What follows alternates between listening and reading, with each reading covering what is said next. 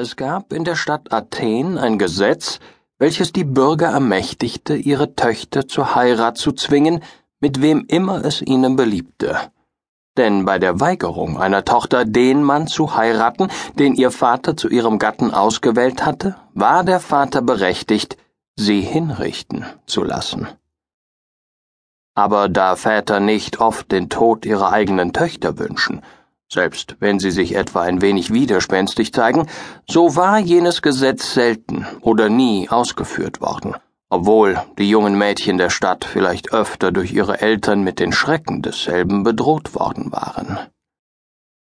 Indessen traf es sich doch einmal, dass ein alter Mann namens Ägeus wirklich vor Theseus, dem damals regierenden Herzog von Athen, erschien, um sich zu beklagen, dass seine Tochter Hermia, der er befohlen hatte, Demetrius, einen jungen Mann aus einer edlen athenischen Familie, zu heiraten, ihm den Gehorsam verweigert hätte, weil sie einen anderen jungen Athener namens Lysander liebte. Ägeus verlangte Gerechtigkeit von Theseus und wünschte, dass jenes grausame Gesetz gegen seine Tochter in Kraft gesetzt würde.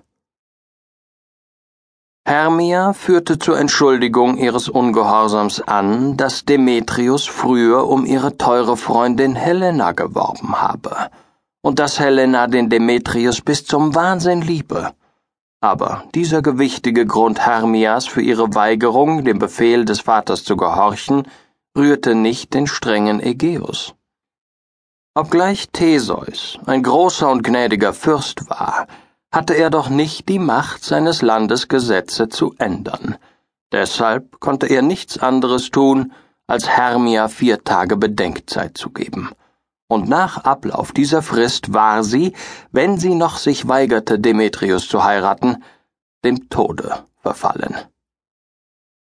Als Hermia vom Herzog entlassen war, eilte sie zu ihrem Liebhaber Lysander, ihm von der Gefahr zu erzählen, die sie bedrohte, Entweder müsste sie ihn aufgeben und Demetrius heiraten, oder in vier Tagen sterben. Lysander geriet in große Betrübnis, als er diese üble Nachricht hörte.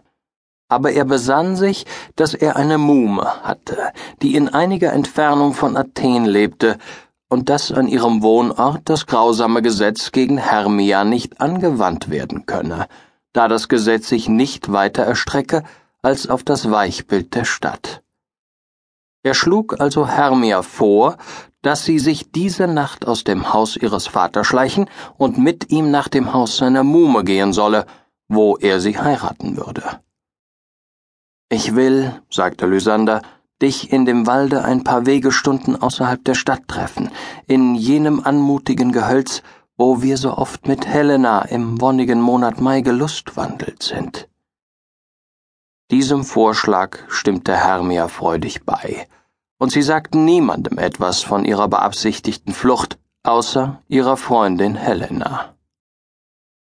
Diese beschloss aber in recht kleinlicher Weise, wie junge Mädchen oft aus Liebe törichte Dinge tun, hinzugehen und Demetrius das zu erzählen, obgleich sie auf keinen Vorteil vom Verrat des Geheimnisses ihrer Freundin hoffen konnte, außer dem armseligen Vergnügen, ihrem treulosen Liebhaber in den Wald zu folgen.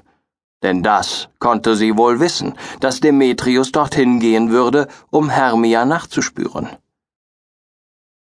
Der Wald, in welchem Lysander und Hermia sich zu treffen beabsichtigten, war der Lieblingsaufenthalt jener kleinen Wesen, die unter dem Namen Elfen bekannt sind. Oberon, der König, und Titania, die Königin der Elfen, pflegten mit ihrem ganzen winzigen Gefolge in diesem Walde ihre mitternächtlichen Zusammenkünfte zu halten. Zwischen diesem kleinen Geisterkönigspaar war damals eine traurige Misshelligkeit ausgebrochen. In den schattigen Laubgängen dieses reizenden Waldes begegneten sie sich beim Mondlicht nie anders als mit lautem Gezänk, bis die Elfen in Eichelschalen zu kriechen pflegten, und sich aus Furcht versteckten. Die Ursache dieser unseligen Misshelligkeit war Titanias Weigerung, Oberon einen kleinen angenommenen Knaben zu übergeben, dessen Mutter Titanias Freundin gewesen war, Nach deren Tode hatte die Elfenkönigin das Kind ihrer Amme entführt und in den Wäldern aufgezogen.